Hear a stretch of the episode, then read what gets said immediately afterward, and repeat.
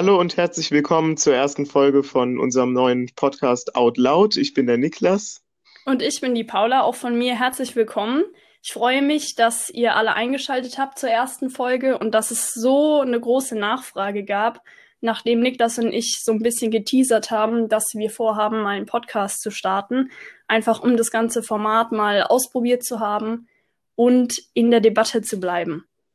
Ja, genau. Also ähm, wir haben vor, in den nächsten Wochen, Monaten, je nachdem, wie lange wir Lust haben, ähm, in diesem kleinen, aber feinen, unregelmäßigen Podcast, ähm, wir werden immer dann aufnehmen, wenn wir gerade Lust haben, ähm, so ein bisschen über Politik zu reden, auch über Schule zu reden. Das ist ja gerade relativ aktuell, auch mit Corona. Da äh, wird die Schule ja auch ziemlich auf den Kopf gestellt.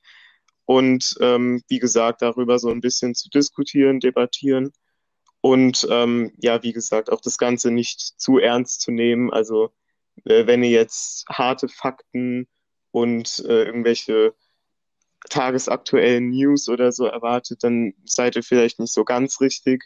Es geht vor allem so ein bisschen um den Spaß daran auch, einfach über Politik zu reden und ja, auch ein bisschen zu informieren durchaus. Absolut. Also wir sind keine professionellen äh, Berichterstatter oder so, sondern uns geht's wirklich auch um persönliche Meinungen und wir versuchen halt einfach Hintergründe ein bisschen zu beleuchten, Relevanz herzustellen und Ihr hört diesen Podcast vermutlich gerade entweder auf Spotify, iTunes, whatever. Ähm, wir veröffentlichen den ja auf allen Plattformen. Aber Niklas, es gibt eine neue Plattform im Game. Clubhouse. Bist du schon dort unterwegs? Clubhouse, ja, ich äh, bin wunderbar großer Fan. Nee, Quatsch. Ähm, da war ja äh, wirklich sehr viel los in den letzten Tagen. Ähm, aber das ist so ein Berlin-Ding, oder? Also so viel habe ich davon noch gar nicht, ähm, so viel weiß ich gar nicht darüber. Aber also ich weiß vor allem, dass es so irgendwie in Berlin äh, ganz viele Menschen. Ja, Fan also sind, die Berlin-Bubble ist schon äh, strong im Game, wenn ich das so sagen kann. ähm, ja, also das Publikum ist dort schon relativ schwarz-gelb, würde ich mal sagen was ich so bisher jetzt äh, festgestellt habe. Also für alle, die die Plattform noch nicht kennen, Clubhouse ist eben eine neue Social-Media-Plattform, eine Audio-Plattform, auf der man mit anderen Usern eben ins Gespräch kommt in verschiedenen Räumen. Und das Problem an der App, beziehungsweise auch ähm, die Schwelle, warum so viele auch noch nicht dabei sind, beziehungsweise noch nicht mitmachen können, ist, dass es die App nur für iOS gibt und dass man eingeladen werden muss, um in diese App beitreten zu können. Also man muss von einer Person, die im Clubhouse schon drin ist, muss man sozusagen erstmal die Invitation bekommen. Und das ist natürlich nicht so cool, nicht so inklusiv, aber trotzdem ist es ein spannendes Konzept. Also ich war da jetzt schon ein bisschen unterwegs äh, in einigen Räumen und habe ein bisschen mitdiskutiert. Ach, tatsächlich. Ja, es ist wirklich schon sehr interessant, weil du kommst direkt ins Gespräch mit allen möglichen Leuten aus der Politikbranche ich war schon in Gesprächen mit, was weiß ich, ähm, Katharina Barley, ähm, wer noch? Ganz viele verschiedene Leute, auch von der Jungen Union, von den Jungen Liberalen. Ja, mein Lieblingsverein. Auf jeden Fall. äh, nee, es ist ganz gut, mal aus der eigenen Bubble rauszukommen und auch mit anderen Jugendorganisationen ins Gespräch ähm, zu kommen. Denn man versinkt schon schnell auch äh, so in seinen eigenen Reihen und ähm, dafür ist Clubhouse auf jeden Fall eine coole Plattform. Ähm, ja, interessant zu hören, was, ähm, was man da eigentlich für Möglichkeiten auch bekommt. Also Katharina Barley jetzt zum Beispiel ist ja jetzt auch nicht so üblich, dass man da in so ein Gespräch kommt. Ja, absolut. Das macht die Plattform halt auch so spannend, weil du wirklich mit allen möglichen Leuten, an die du, wie du sagst, eben so sonst nicht so einfach rankommst, diskutieren kannst. Und vor allem, was ich so schön finde an diesem Konzept, äh, ist, dass es nicht so wie Twitter auf harte Punchlines äh, abgezielt ist. Ich meine, wenn du auf Twitter sichtbar werden möchtest, musst du einfach äh, auf Konfrontation gehen. Dafür ist Twitter eben ausgelegt. Und auf Clubhouse dreht sich es eben wirklich um, ums Gespräch miteinander. Es geht nicht darum, andere Meinungen runterzumachen, oder sich selbst irgendwie stark mhm. zu profilieren, sondern es geht vor allem darum, mal die andere Meinung kennenzulernen und eben diesen Austausch zu gewährleisten, der halt jetzt wirklich in der Corona-Krise sehr fehlt. Ja, definitiv. Äh, da kannst du ja dann auch von mir aus sehr gerne in kommenden Folgen berichten, was du da für brisante Unterhaltungen mit der Spitzenpolitik führst. Ähm, Würde mich auf jeden Fall interessieren, einfach weil ich da allein vom technischen Aspekt her keine Apropos Möglichkeit. Apropos brisante Unterhaltungen mit der Politikwelt, was mir auch eingefallen ist, Claudia Roth hatte ja auch gemeint, dass wir sie auf dem Laufenden halten sollen, falls es ähm, wieder neue Projekte gibt. Vielleicht im Laufe des Podcasts äh, kommen wir mal noch dazu, sie einzuladen. Es wäre auf jeden Fall sehr spannend. Äh, kann, kann gut sein, finde ich auch spannend. Aber ähm, erstmal, wovon reden wir hier? Projekte, Claudia Roth. Äh, ich denke mal, es gibt durchaus einige HörerInnen, die jetzt äh, ein großes Fragezeichen ja, über sorry. Kopf haben. Genau, äh, einfach, einfach um das kurz, äh, um kurz den Kontext äh, zu geben. Die Paula und ich, wir sind beide äh, dieses, äh, nee, letztes Jahr, letztes Jahr zu Anne Frank BotschafterInnen ausgezeichnet worden. Das ähm, Anne Frank Botschafter Programm ist ein Programm vom Anne Frank Zentrum in Berlin. Und ähm, da geht es eben darum, dass Jugendliche Projekte, politische Projekte entwickeln zu verschiedensten Themen äh, und ja eben lernen, selbst so ein Projekt zu starten und äh, eben ein Teil davon zu sein, sich politisch zu engagieren. Und äh, bei dieser Ehrung, wo wir da ausgezeichnet wurden, da will ich jetzt auch gar nicht zu sehr drauf eingehen, aber da war eben auch Claudia Roth anwesend und die hat eben darum gebeten, dass wir sie, was unsere Projekte angeht, auf dem Laufenden halten. Ähm, das ist jetzt gerade der Kontext einfach dazu, wie die Paula ja, danke, darauf Danke, Niklas, dass du es nochmal erläuterst. Wir haben uns auch noch nicht so wirklich vorgestellt, aber das würde ich jetzt auch gar nicht machen in der ersten Folge denn wir werden sicherlich nochmal auf Themen eingehen, die auch enger verwoben sind mit unserer ganzen Tätigkeit als Anne Frank Botschafterin. Aber jetzt würde ich sagen, konzentrieren wir uns wirklich mal auf das Hauptthema, was wir uns für diese erste Folge ausgewählt haben. Bin voll dabei. Sehr schön. Und zwar, es geht um die EU, weil wir alle haben wahrscheinlich sehr viel mitbekommen in den letzten Wochen vom Impfdebakel beziehungsweise von der ganzen Streiterei, die es darum gerade gibt. Während wir uns hier unterhalten, läuft auch gerade der Impfgipfel, der von äh, Ministerpräsidentin Malu Dreyer hier in Rheinland-Pfalz ähm, ja, ausgerufen wurde. Und da sind wir auch mal gespannt, was es da dann Neues gibt. Aber wir wollen uns jetzt weniger auf das Impfen konzentrieren. Ich glaube, davon haben wir alle ein bisschen äh, zu viel gehört und ähm, unterhalten uns lieber mal so ein bisschen über die EU im größeren Sinne, sage ich mal. Also was bewegt die EU momentan? Was ist wichtig in der Gegenwart zu berücksichtigen? Was können wir in der Zukunft erwarten? Was spielt sich auch in Nachbarländern ab, ähm, dass wir vielleicht auch mal ein bisschen rauskommen aus unserer deutschen äh, Bubble. Ich merke schon, Bubble wird mein Lieblingswort in dieser Folge. ja, ja, ich merke schon. Ähm, ja, aber es ist einfach wichtig, auch mal den Blick wieder ein bisschen zu weiten und äh, nicht nur hier auf die nationale Geschichte zu schauen. Inwiefern entspricht die EU noch der EU? Denn ähm, zumindest meiner Meinung nach, also ich weiß nicht, wie du das siehst, das kannst du ja gleich gerne sagen, ähm, zumindest meiner Meinung nach bricht die EU, finde ich, an zu vielen Stellen mit ihren eigenen Werten und entspricht auch nicht mehr so ganz dem, wofür sie eigentlich geschaffen wurde, nämlich Solidarität zwischen den einzelnen Staaten und eben die absolute Einhaltung und Wahrung, Schützung, wie man es nennen möchte, der Menschenrechte äh, und eben auch der ähm, dem vom Genfer äh, Vertrag, die Rechte, die dort festgelegt wurden. Ähm, und ja, wie gesagt, ich finde, das nimmt die EU im Moment nicht mehr allzu ernst und äh, bestraft auch die Mitgliedstaaten, die dagegen verstoßen, äh, nicht Also grundsätzlich muss man ja erstmal die Situation ein bisschen aufnehmen. Also die EU befindet sich gerade in einem großen Sturm. Wir haben interne Spannungen, wir haben Sorgen an den Außengrenzen, wir haben auch Abschiede, die bevorstehen. Dieses Jahr bei uns, Bundeskanzlerin Merkel wird nicht mehr da sein. Und nächstes Jahr in Frankreich haben wir auch neue äh, Präsidentschaftswahlen. Das wird auch sehr spannend. Die äh, UK ist gerade ausgetreten aus der Union. Also es sind ganz, ganz viele Änderungen, die schon eingetreten sind, beziehungsweise dieses Jahr oder nächstes Jahr noch auf uns zukommen werden. Und ich finde, das muss man auch einfach berücksichtigen, wenn man sich die Frage stellt, ähm, entspricht die EU noch ihren Werten? Es ist gar nicht so einfach für so einen großen Staatenbund durch all diese Krisen und äh, Challenges gemeinsam zu gehen. Und deswegen würde ich jetzt aufpassen mit solchen ähm, ja, Sätzen wie die EU bricht mit ihren Werten. Wenn wir uns da Beispiele anschauen, wie jetzt zum Beispiel Moria, würde ich dir absolut zustimmen. Oder auch Rechtsstaatlichkeit. Ich glaube, da gehen wir am besten gleich nochmal ein bisschen genauer drauf ein.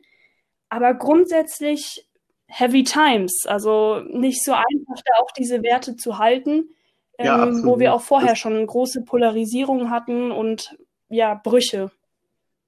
Ja, das äh, wollte ich auch gar nicht abstreiten ähm, mit den mit den schweren Zeiten, in denen sich die EU gerade befindet. Natürlich, wir befinden uns in der Krise. Wir haben viele Änderungen vor uns, wie du gerade gesagt hast, zum Beispiel ähm, der Abgang von Bundeskanzlerin Merkel oder auch die französischen Präsidentschaftswahlen. Nächstes Jahr sind die ja, glaube ich.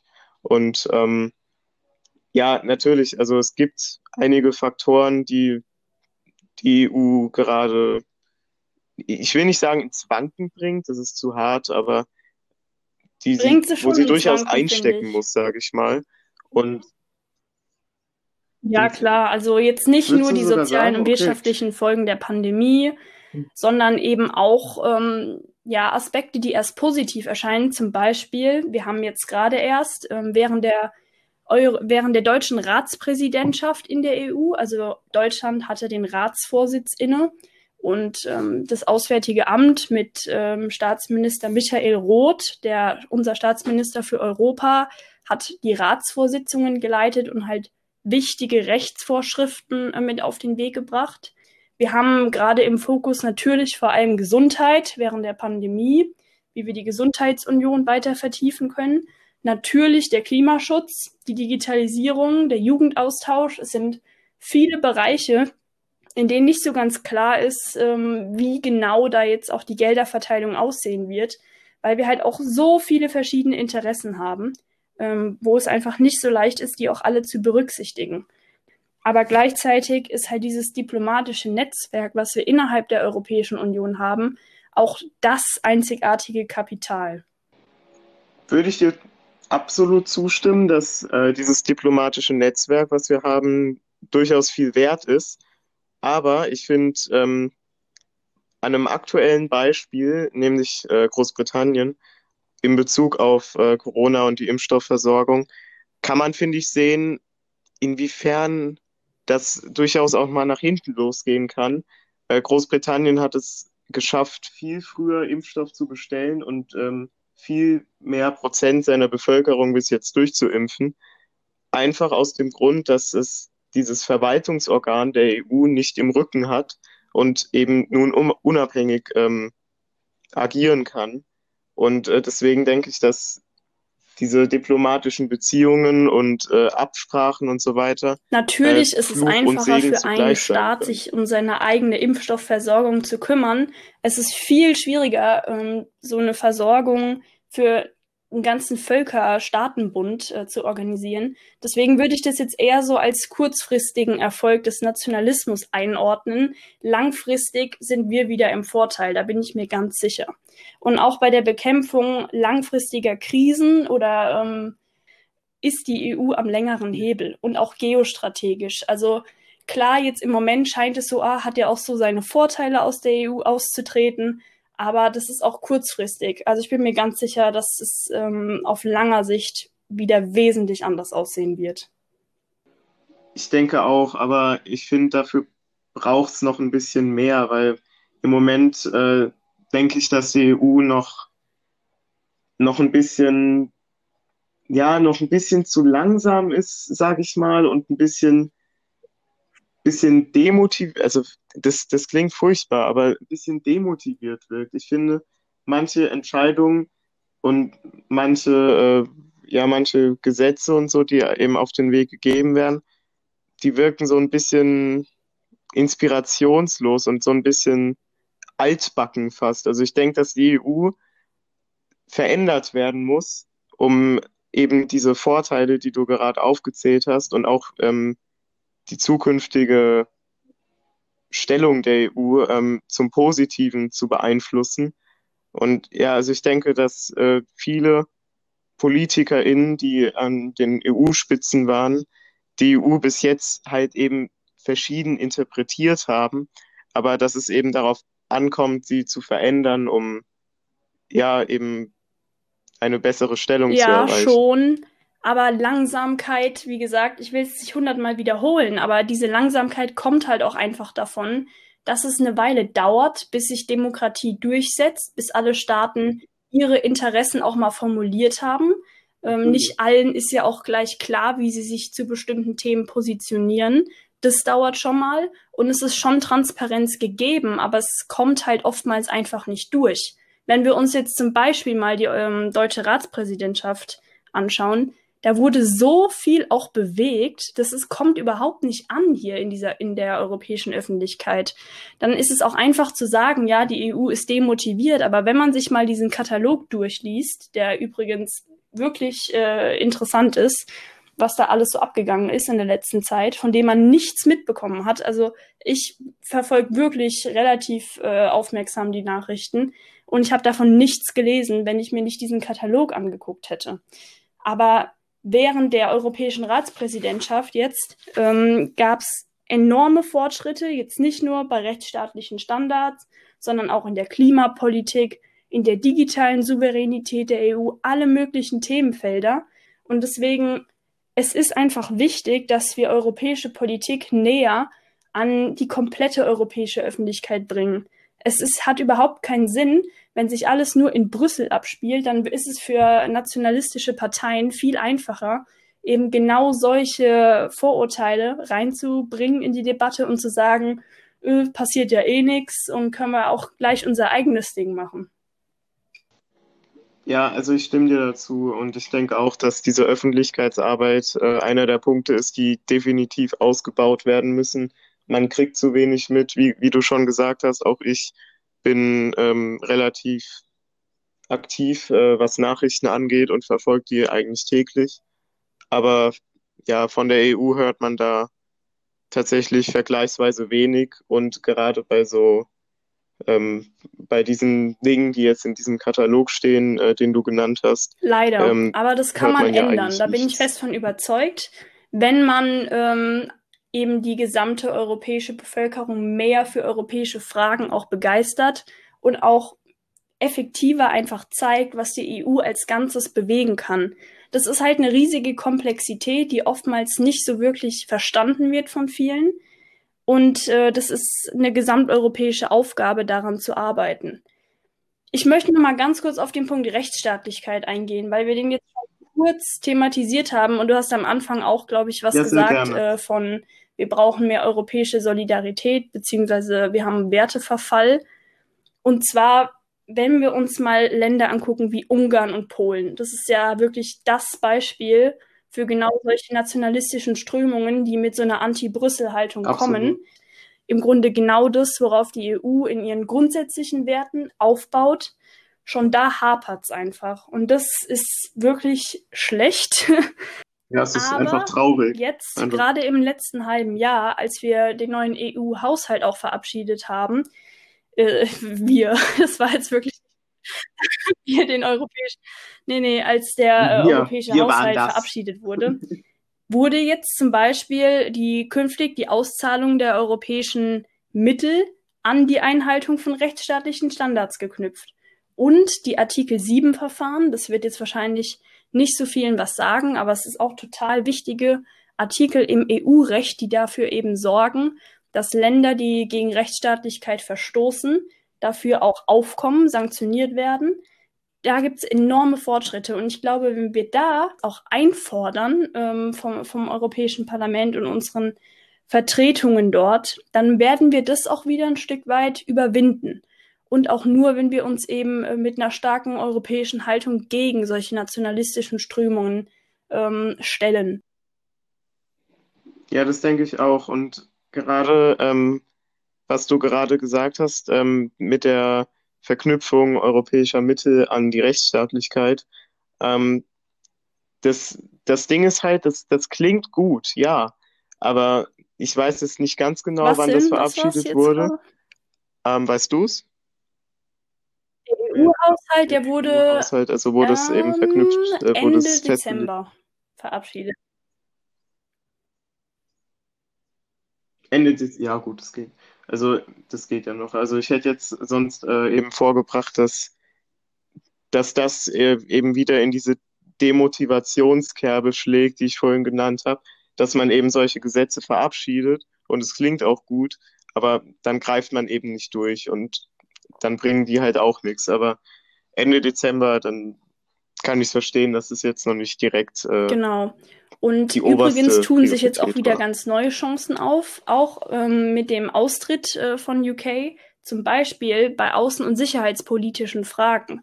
Da hatten wir vorher auch ganz viele äh, Blockaden von britischer Seite, zum Beispiel was auch den Aufbau einer europäischen Armee angeht. Da kann es jetzt vorangehen äh, in den Verhandlungen, weil viele Länder eben auch bereit sind, zukünftig mehr außen- und sicherheitspolitisch zusammenzuarbeiten. Wir haben auch in unserer gescheiterten Podcast-Folge, die allererste, ein ähm, bisschen über europäische Souveränität geredet. Da ähm, muss es ja langfristig eben auch hingehen, wenn wir ähm, ein stärkeres geopolitisches Gegengewicht auch sein wollen. Wir haben jetzt gerade vor ein paar Wochen ähm, die Inauguration von Joe Biden äh, mit angesehen, womit wir für die EU auf jeden Fall einen wichtigen Schritt haben zu mehr Zusammenarbeit, sei es jetzt in der NATO oder einfach generell. Und langfristig Absolut. wissen wir auch, dass sich die USA mhm. trotz der neuen beiden Administrationen weiter aus dem internationalen Engagement zurückziehen werden weshalb es für uns als Team Europe, um es jetzt mal so ein bisschen ähm, anders zu sagen, einfach total wichtig wird, unsere gemeinsamen Interessen stärker zu identifizieren und unser eigenes Umfeld auch selbstbewusst zu gestalten, ja, und nicht von anderen Mächten gestaltet zu werden, so wie es bisher halt oftmals der Fall war oder zumindest schien. Und da wird es jetzt auch enorm wichtig, dass wir eine europafreundliche Regierung haben, natürlich hier in Deutschland, aber auch in Frankreich, weil es ist ja, genau. Und der auf, Motor den der EU. Äh, Punkt würde ich jetzt noch mal kurz äh, gerne eingehen, nämlich dieses außenpolitische Gewicht gegenüber anderen Großmächten, was du genannt hast. Und ich denke eben, um so etwas zu erreichen, müssen wir erstmal zur Union werden. Also wir müssen erstmal uns innerhalb äh, mit sämtlichen Mitgliedstaaten verständigen und also wir müssen nicht beste Freunde werden, um es mal so zu sagen. Aber wir müssen ähm, auf jeden Fall unsere Zusammenarbeit festigen und äh, unsere Werte, uns auf unser Werteverständnis einigen. Und ähm, ich glaube, erst dann, erst wenn diese Voraussetzungen, die eigentlich, finde ich, trivial sein sollten und äh, die es aber leider gerade nicht sind, Ah, ist, ist ja gerade Polizei. Genau. Ähm, eigentlich äh, genau, dass diese Grundvoraussetzungen erstmal gegeben sein müssen, um überhaupt äh, nach außen was bewirken zu können, weil was ja, ist ein zerstrittenes Team nach außen? Das ist ja lächerlich. Deswegen, ja, also dass man erstmal genau, an den wir müssen erstmal das Innere äh, heilen, um dann eben eine muss. kohärente außenpolitische Strategie zu entwickeln. Und dann können wir auch wirklich sehr viel bewegen. Aber momentan ist Europa wirklich geostrategisch noch einfach nicht mächtig genug, um wirklich äh, groß mitspielen zu können. Ja, sehe ich auch so, klar. Aber wie gesagt, apropos Souveränität. Wir haben zum äh, Beispiel jetzt auch, es fällt mir gerade ein, weil wir ja vorhin ein bisschen über die deutsche Ratspräsidentschaft auch geredet haben.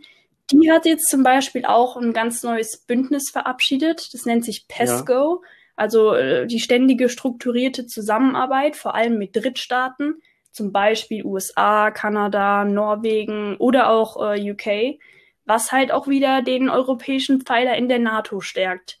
Also mit solchen kleinen Dingen fängt es schon an, die enormes Gewicht haben auf ähm, längere Sicht. Ja, natürlich. Und also da sind wir wieder beim Thema Medienpräsenz. Das haben wir jetzt eigentlich schon durchgekaut. Aber äh, wie gesagt, also da muss mehr, mehr gemacht werden, um jeden Bürger, jede Bürgerin zu informieren ähm, und eben über die Arbeit der EU auch zu ja. unterrichten. Also es muss transparenter werden, auf, es muss ähm, bürgernah werden. Auf den Wahlkampf eingehen. Also ich glaube, über den Wahlkampf hier in Rheinland-Pfalz werden wir bestimmt noch mal eine Folge machen. Das ist ja gerade total spannend. Ich bin auch die Woche wieder Flyer verteilen. Also es ist auf jeden Fall hoch. Ja, ja. Ähm, und die heiße Wahlkampfphase ja, beginnt Ernst? ja dieses Jahr auch eh schon früher, dadurch, dass wir ja Briefwahl haben. Und ähm, ja, es ist auf jeden Fall jetzt schon mega beunruhigend, weil sich irgendwie keiner darüber im Klaren ist, dass wir Anfang März hier Landtagswahlen haben und äh, niemand ist auch irgendwie informiert. Aber ich glaube, da gehen wir lieber nochmal in einer anderen Folge drauf ein. Ja, ich denke, es gibt äh, zu viel. Aber wir haben Ende genau, des Jahres glaub, ähm, auch hier bei uns Bundestagswahlen. Und jetzt ist ja schon klar, Angela Merkel wird danach nicht mehr da sein. Für die EU bedeutet es natürlich auch, dass wir eine ähm, krasse Konstante äh, verlieren. Dadurch entsteht natürlich auch ein Machtvakuum. Da ist jetzt die Frage, wer füllt dieses Vakuum? Da würde ich spontan sagen, Macron. Ja, aber wie lange? Also ähm, Macron ist ja jetzt Präsident, logisch, aber ähm, der, also die, diese Periode, die Präsidentschaftsperiode in Frankreich, die dauert auch nicht mehr allzu lang an. Und ähm, da werden ja auch äh, neu gewählt, ähm, nächstes Jahr, glaube ich. Und ähm, wenn wir jetzt mal davon ausgehen, Macron wird nicht gewählt, ähm, ganz frei herausgesagt, ich habe keine Ahnung, ob es da schon Prognosen oder irgendwie sowas gibt, aber wenn wir sagen würden, Macron wird nicht wiedergewählt. Ähm, dann haben wir ja quasi von den durchaus europäischen Motoren, Frankreich und Deutschland, ähm, eine komplette Umorientierung, also nicht Umorientierung, aber zumindest neue Machtpositionen, die neu äh, platziert sind und ähm, die ja dann bestimmt Auf auch den europäischen werden wir da Kurs. Ja auch sicherlich nochmal äh, eingehen in einer eigenen Folge, wenn es dann soweit ist. Aber wir können jetzt schon sagen, dass Frankreich nächstes Jahr auf jeden Fall ein ja, politisch absolut polarisierendes Jahr bevorsteht.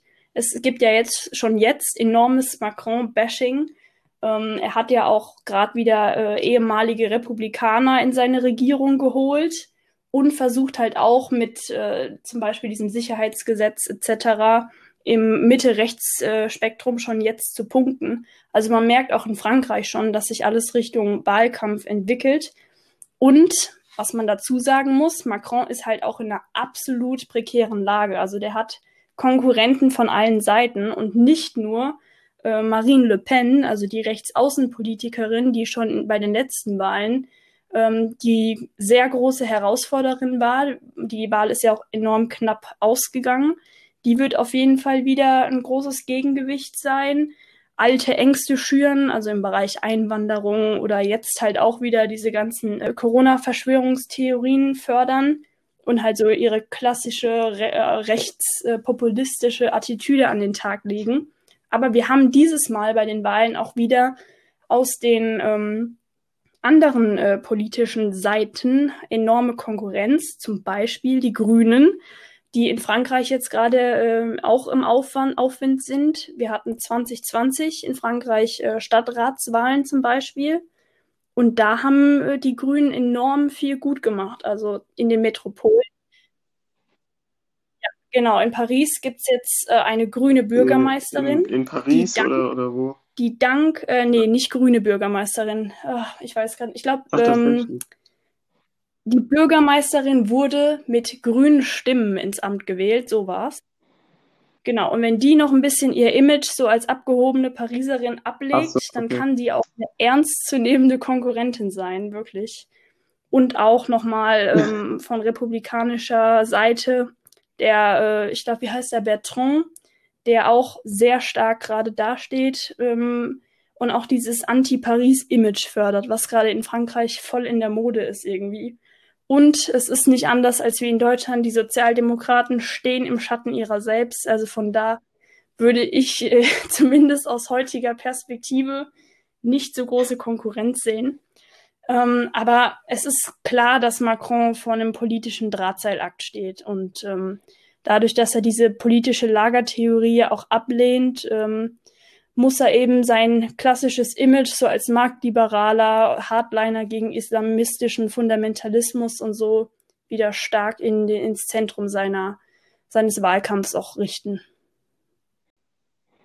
Ja, also denke ich, äh, hast du ja eigentlich quasi schon alles gesagt, was es da zu wissen gibt. Ähm, aber ich stimme dir auf jeden Fall zu, dass das yes. äh, eine heikle Wir werden sehen, ob sich der diplomatische Aktivismus lohnt ähm, und ob er wiedergewählt wird. Ähm, aber wir machen jetzt auch keine weiteren Wahlprognosen mehr, sondern ich würde sagen, nee, ähm, es Fall. neigt sich dem Ende der ersten Folge zu. Ja, ich denke auch. Also ich denke, ähm, wir haben heute gut gesprochen über verschiedenste Themen, vor allem über die EU.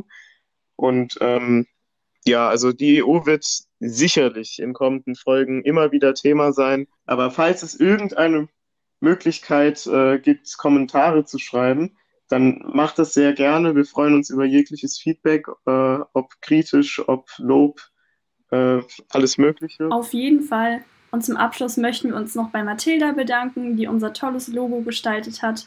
Vielen Dank dafür, Mathilda. Äh, wir hätten das ohne dich ganz sicher nicht so toll hinbekommen. Und ansonsten sehen wir uns dann bei der nächsten Folge. Also bis dann, haut rein.